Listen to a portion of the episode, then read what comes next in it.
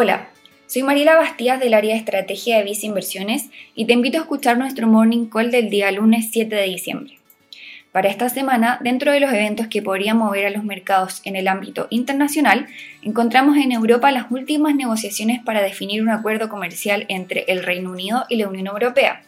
conocer la decisión de la Unión Europea respecto a si continuarán con su plan de estímulo fiscal luego de que dos de los países que le integran vetaran el acuerdo, además de tener la reunión de política monetaria por parte del Banco Central Europeo el jueves 10 de diciembre.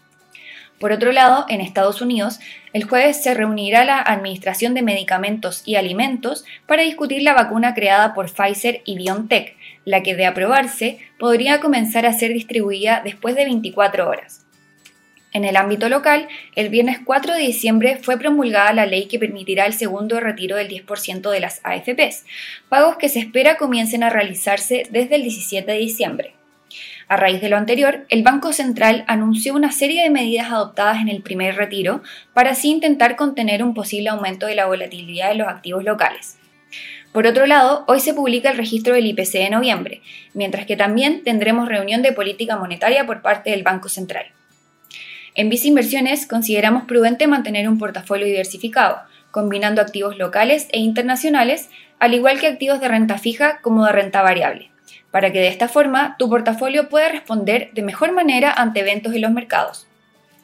Particularmente en el ámbito local, recomendamos mantener selectividad en las acciones locales que compongan tu portafolio, destacando el fondo mutuo Vice Acciones Estilo Activo, mientras que en renta fija local recomendamos tener mayor exposición en instrumentos denominados en UF, destacando el fondo mutuo a tu medida Vice Estrategia más conservadora para portafolios de clientes con perfiles desde muy agresivo a conservador, mientras que para clientes con perfil muy conservador destacamos la combinación Vice Renta UF, Vice Renta Pesos y Vice Renta Largo Plazo.